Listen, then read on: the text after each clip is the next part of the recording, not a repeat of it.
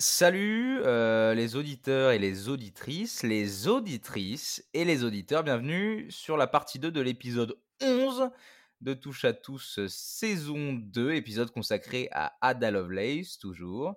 Et pour m'accompagner euh, sur cette partie 2, toujours, je suis avec Romain, euh, qui n'est toujours pas parti en déplaise à tous ceux qui écoutent. Toujours pas, hein, parce qu'on on a vu les retours, on a, on a lu, on a entendu la critique. Romain, va-t'en, quand est-ce que Romain y part? C'est bon, ça va. On a compris? on, sait, ok. Je reste. Stéphane Mer n'est pas dispo. Que, que vous le vouliez ou non, je resterai. Voilà. Et je coulerai avec mon navire. C'est comme ça. Guillaume, tu partiras avec moi. T'es bien installé? Oh oui. Royalement, ah dans une chaise qui tourne, rembourrée de mousse, avec des accoudoirs euh, donc, donc point de vue périphérique. Oui, vision périphérique, totalement. Et toi? C'est, c'est, euh, Moi, je suis pas sûr du périphérique, mais euh, j'ai trouvé une astuce c'est qu'il suffit que finalement je tourne la tête comme ceci. Ah oui, c'est pas. À droite et à gauche. Alors que moi, j'ai vraiment juste à bouger mes pieds, ma tête peut rester immobile. Voilà, c'est plus au niveau dorsaux. Voilà, oui. mais c'est important. Donc, si vous êtes sur cet épisode, c'est que logiquement, vous avez écouté la partie 1 euh, de, la vie de, de En tout cas, si vous ne l'avez voilà, parce que si vous l'avez pas fait, barrez-vous, allez l'écouter. Euh, c'est mieux, c'est mieux comme ça, c'est mieux dans cet ordre-là. Euh, mais comme c'était il y a quand même, il y a, quand même une semaine, je pense que c'est important de resituer, de parler un peu de ce qu'on avait vu pendant la première partie. Alors, Romain, fais-nous un petit résumé, tout de go, sur le sur le film. et oui, le, résumé. Euh, 3, 4. Euh, donc, Ada Lovelace, euh, bah, c'est le 10 décembre 1815 qu'elle naît. Elle fait euh, des maths dans sa vie parce que sa maman l'y pousse pour pas qu'elle fasse comme son papa qui était un alcoolique violent et complètement drogué. Elle va faire des maths d'une manière bien vénère, elle va être suffisamment forte pour être admirée de beaucoup de gens elle va s'entourer de pas mal de tuteurs assez incroyables aussi. On est dans une période où les sciences, ça se devient carrément une institution, ça devient très très présent euh, dans la société. Euh, elle va s'entourer aussi de pas mal de monde, comme je l'ai déjà dit, et notamment d'une personne qui s'appelle Charles Babbage, avec qui elle va beaucoup travailler dans sa vie et qui, lui, est un mathématicien et un scientifique de renom, euh, considéré aussi comme le père des ordinateurs modernes, mais nous allons vous en parler juste après. Exactement, nous allons vous en parler dans cette partie, partie 2, je crois qu'on est parti. On est parti.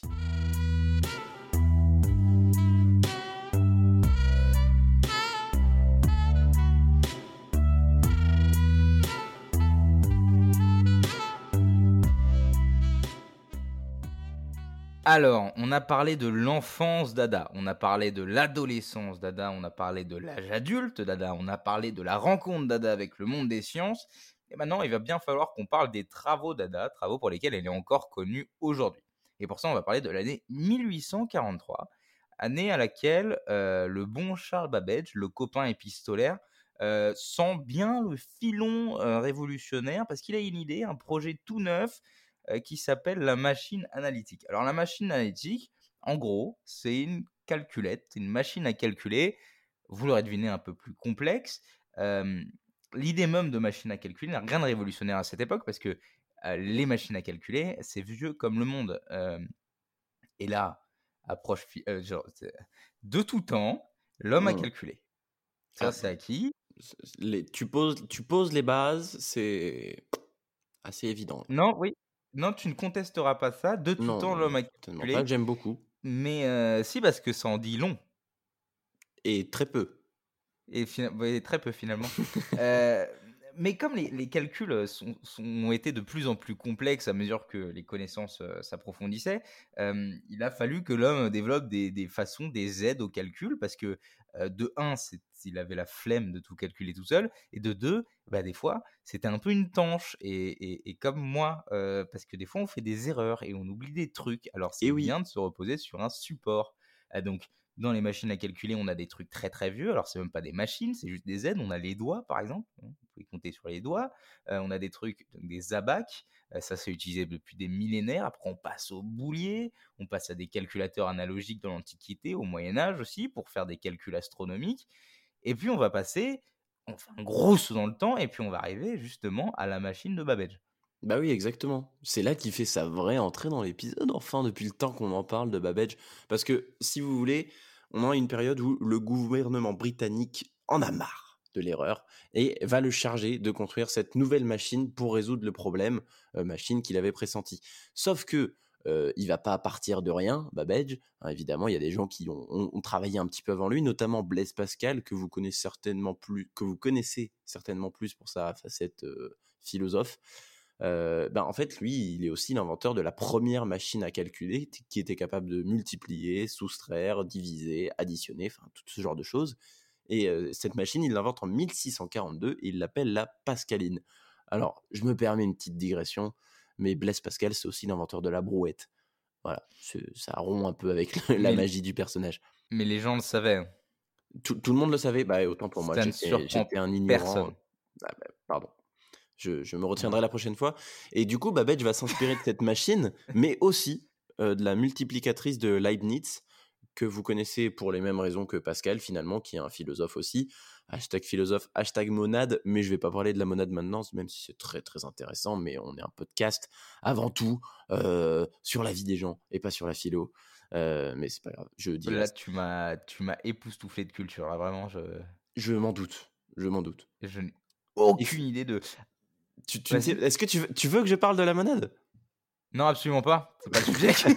Parce que tu m'as donné le sourire là. J'étais là. Ah oui, ah bon, si tu veux. Non, mais quoi Ça y est, on Oh yes, enfin. Et donc, euh, oui. pourquoi, pourquoi le calcul? C'est quel calcul qui veut calculer avec la machine de Babbage, Babbage Avec la machine de lui? La machine de lui? Tu sais pas? Non. Ce sont les tables de fonctions polynomiales. Ça te dit quelque chose? Et non. non, alors, mais moi non plus. Et, tu sais quoi? Je ne vais pas expliquer ce que c'est parce que je vais me planter et que tous les gens qui la double frustration. D'abord la monade, maintenant ça, ça fait beaucoup pour notre. mais non, mais tout ce que je peux te dire, c'est que à l'époque, ces calculs-là étaient essentiels, et toujours, je crois, pour les ingénieurs, euh, tous les mecs qui manipulaient les chiffres. Donc tu vois de quoi je, sais de quoi je parle. Le podcast à peu près. oui. oui, non, mais ces calculs étaient faits, et ça, j'en suis sûr, par des batteries de mecs, parce que c'était euh, vachement compliqué. Du coup, il y avait plein de gars qui savaient le truc. Donc, c'était une perte de temps et il y avait possiblement des erreurs. C'est pour ça que le gouvernement, tu l'as dit, il va subventionner. Tout à fait. Et du coup, on en arrive au moment où il se lance dans la conception de sa machine qui, si on simplifie vraiment au max, va se faire en deux temps. D'abord, on a la construction d'une machine, en gros, d'une calculatrice automatique. C'est intéressant, mais c'est très très cher et du coup, le gouvernement lui coupe ses subventions. Coup dur, mais lui, il capte le potentiel de sa machine qui, va, au-delà, hein, selon lui, du calcul simple.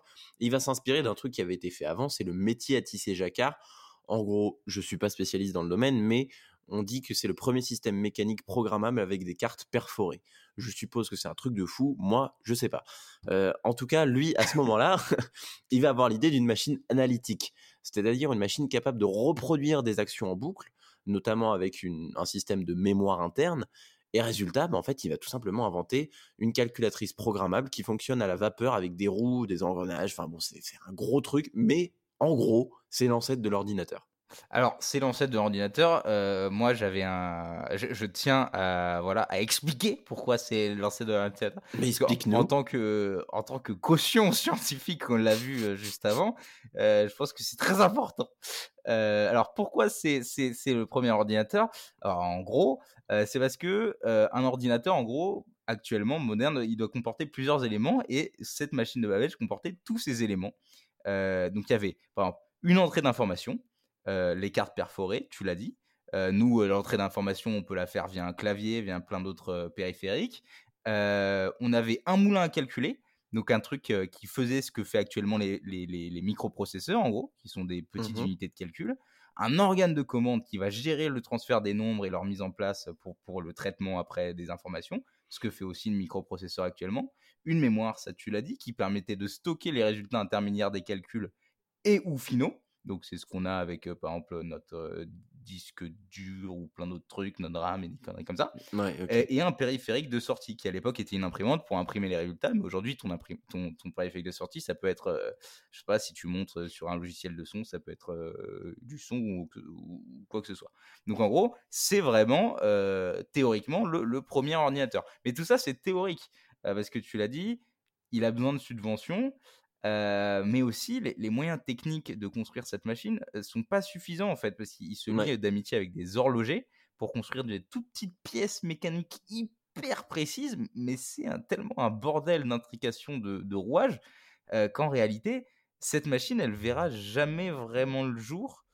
Et c'est tant mieux parce que bah, si elle avait vu le jour, elle aurait fait la taille d'une locomotive pour fonctionner correctement.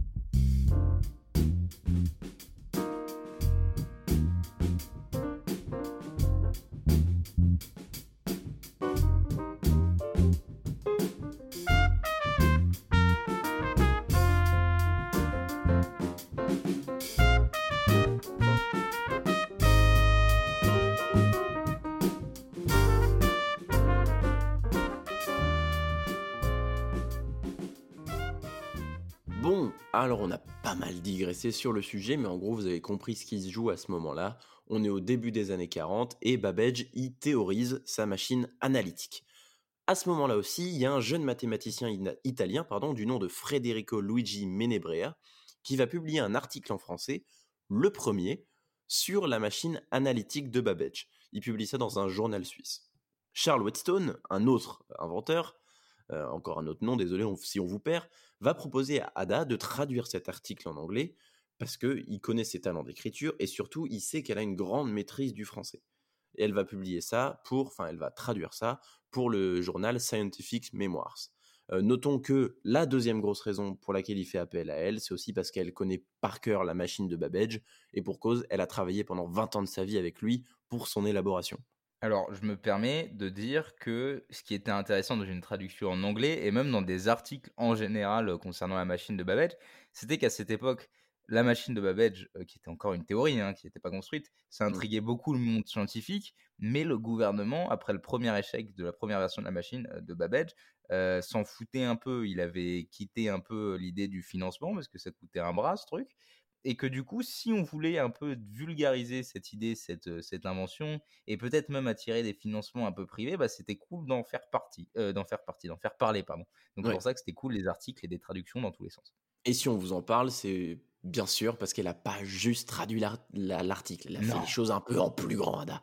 elle va passer neuf mois entre 42 et 43 à travailler sur cette traduction, neuf mois durant lesquels Babbage n'est apparemment quasiment pas sauf que dans cette traduction, elle va rajouter des quantités incroyables de notes. en gros, elle va réaliser un vrai phénoménal, phénoménal, fantasmagorique. Ça marche aussi. J'attendais que mmh. tu relances, mais c'est pas grave.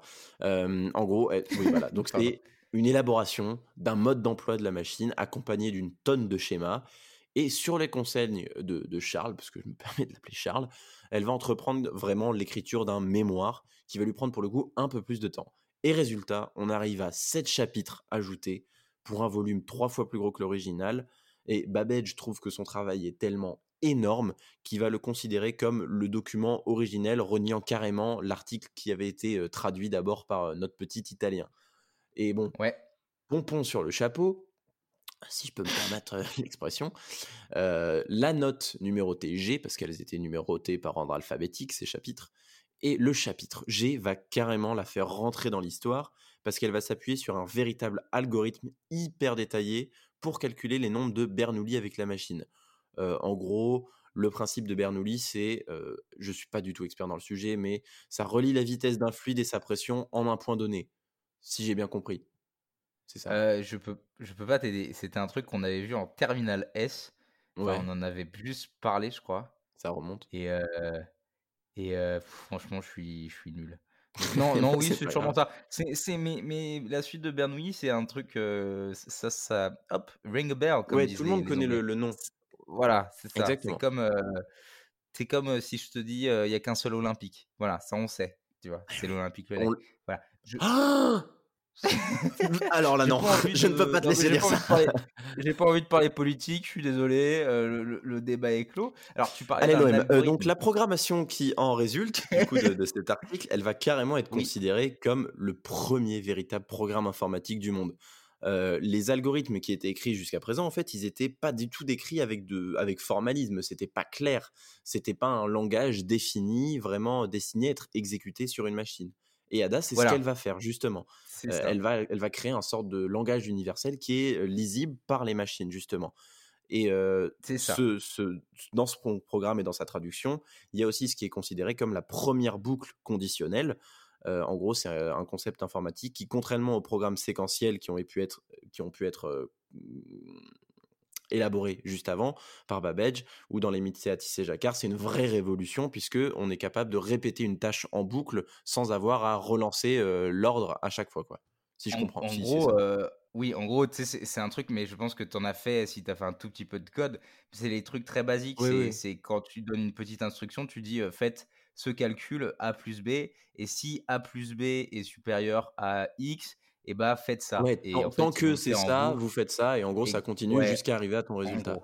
C'est ça, c'est pour ça boucle conditionnelle. Tu parlais d'algorithme, alors un algorithme, c'est pas récent. Les algorithmes, ça existait bien avant, avant ADA.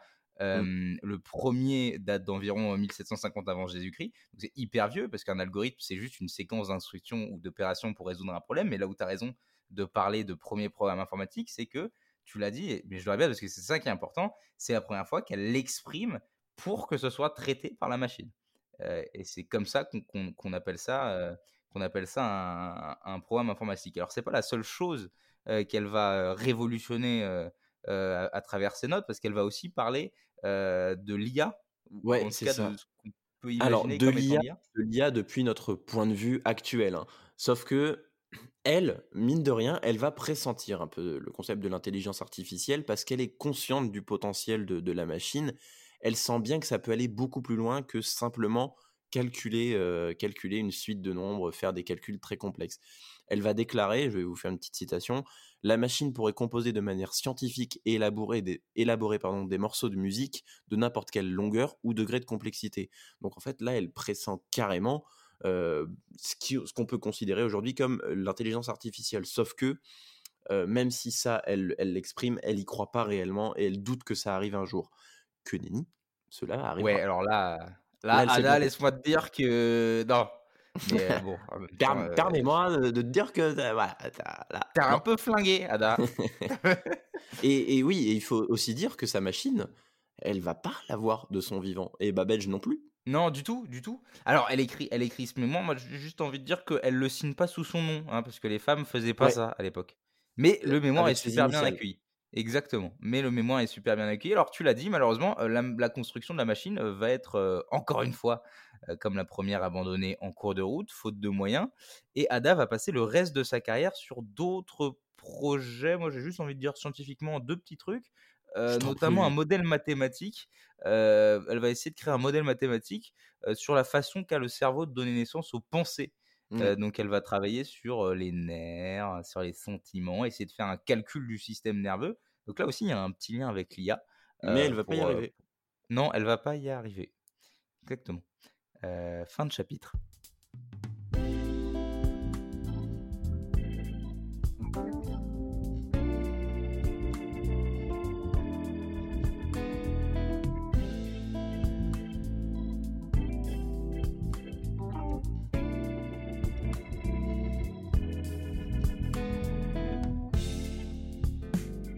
Alors voilà, on en est rendu à la fin euh, de la vie d'Ada. En gros, et c'est ce moment-là où elle a conclu son mémoire qui a été très bien reçu, comme tu l'as expliqué, par la sphère scientifique.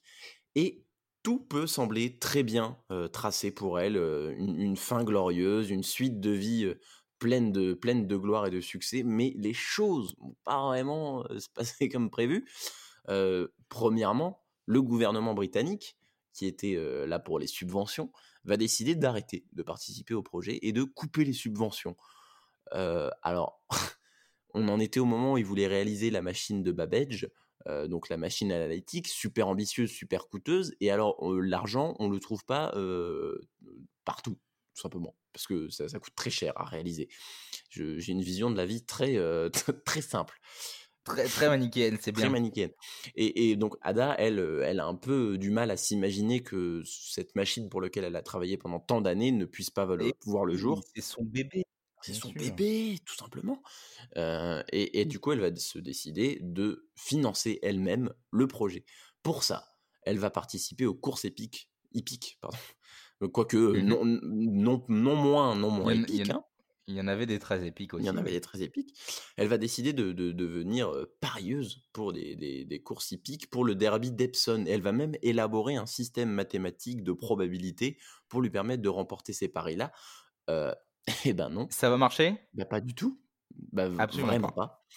Puisqu'elle va s'endetter à une vitesse faramineuse, à tel point qu'en 51, ses pertes d'argent sont estimées à 3200 livres, ce qui apparemment pour l'époque est énorme. Elle, ira même jusqu'à, possiblement, je crois, je ne sais pas si c'est une légende, mais vendre les bijoux de famille, et ça n'a rien de, de graveleux, les bijoux de famille de la, de la famille Lovelace. Je ne sais pas si elle le fait, mais en tout cas, elle le considère beaucoup. Oui. donc c'est vraiment je le. Je n'ai pas la réponse à ton affirmation. Non, juste pour dire que c'est le niveau 8 de la dépendance. Ça. Comment, ah oui, là on est bien vénère, quand même. À taper dans le patrimoine familial. Le, le niveau d'après, c'était vendre le mémoire quand même.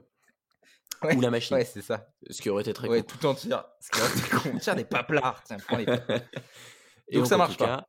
elle est ruinée.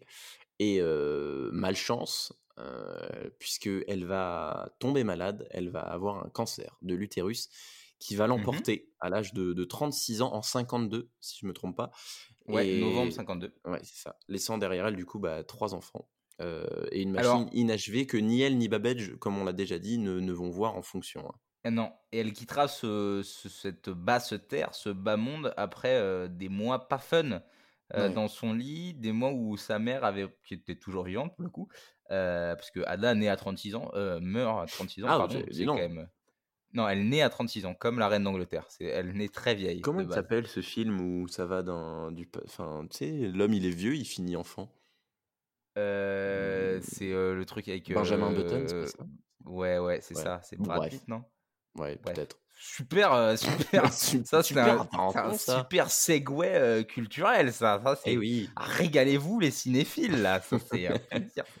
Télérama qui est en fusion. Oui, elle est en pardon, elle est à son chevet et sa maman qui est une méga contrôle fric, ça on commence à le comprendre, euh, décider des gens qui pouvaient aller au chevet d'Ada, euh, notamment pas son amant parce que le bruit courait à cette époque qu'elle avait un amant euh, qui ne pourra jamais euh, aller la voir à son chevet, donc elle mourra en novembre 52, elle sera enterrée à sa demande quand même à côté de son papa. Donc ça c'est assez joli comme mmh. si elle avait un peu enterré la, la hache de guerre. Qui était décédé lui aussi à 36 ans. Ouais, et puis il y a un, petit paquet de temps quand même.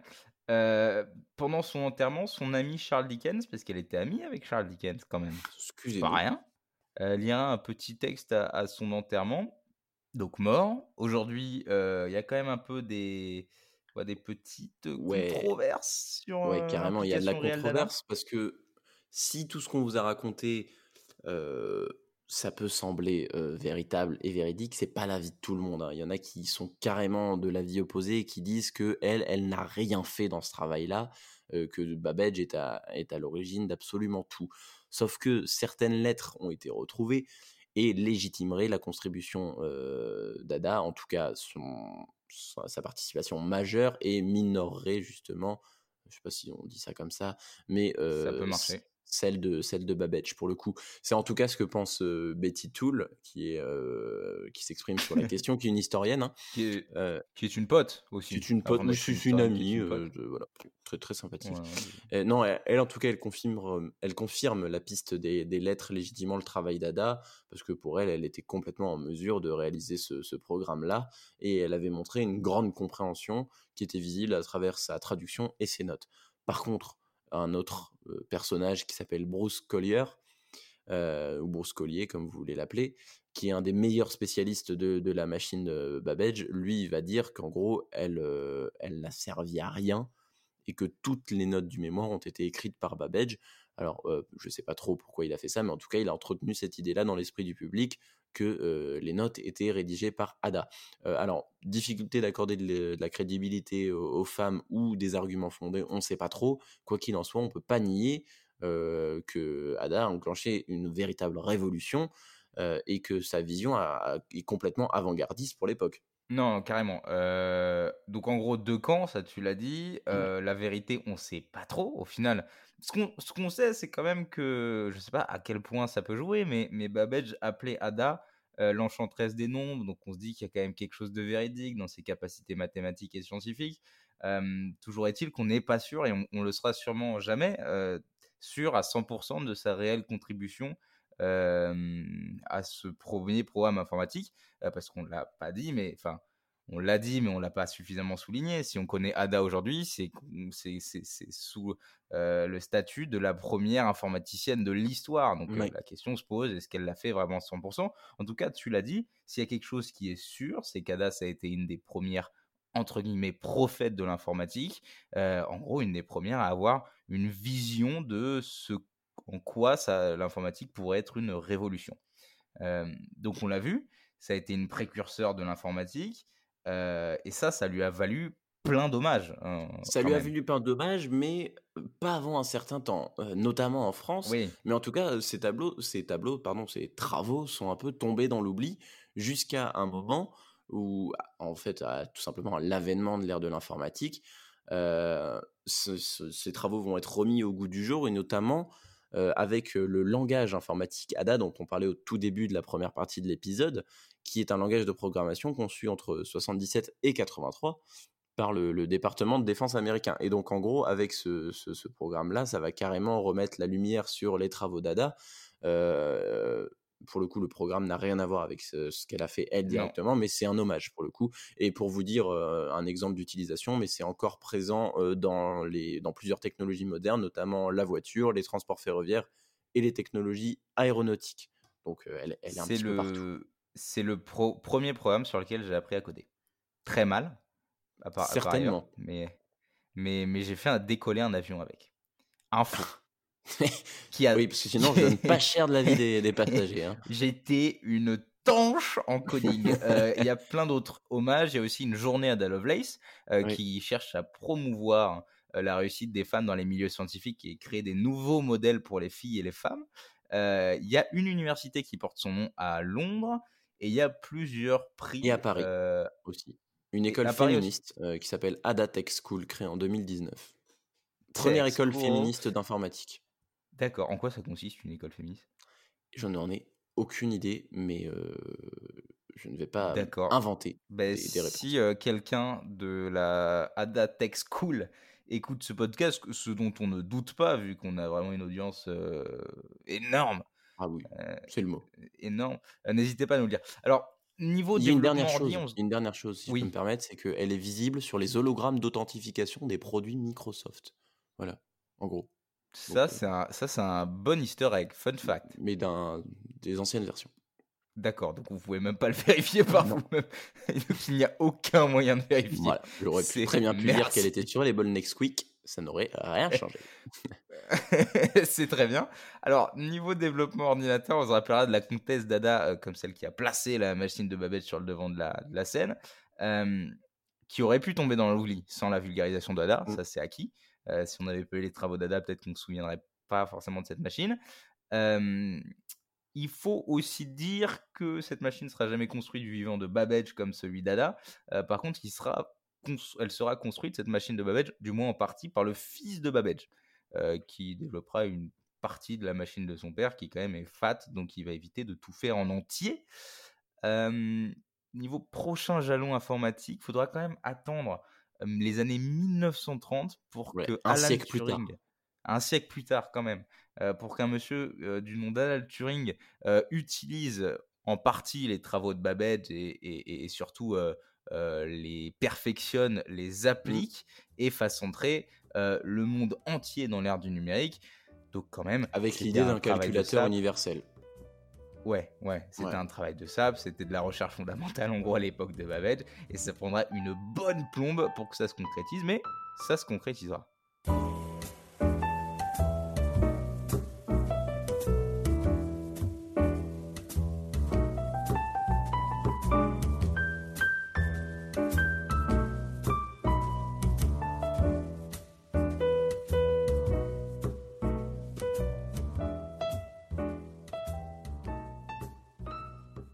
Ici euh, se conclut, c'est très formel, mais ici se conclut cette deuxième partie de l'épisode 11 de Touche à tous. Et donc On l'épisode en lui-même. Et donc l'épisode en lui-même, exactement. Euh, on espère sincèrement que cette partie et que l'épisode dans son ensemble euh, vous aura plu. Moi, ça m'a plu. Toi, ça t'a plu? Ça m'a plu, tout à fait.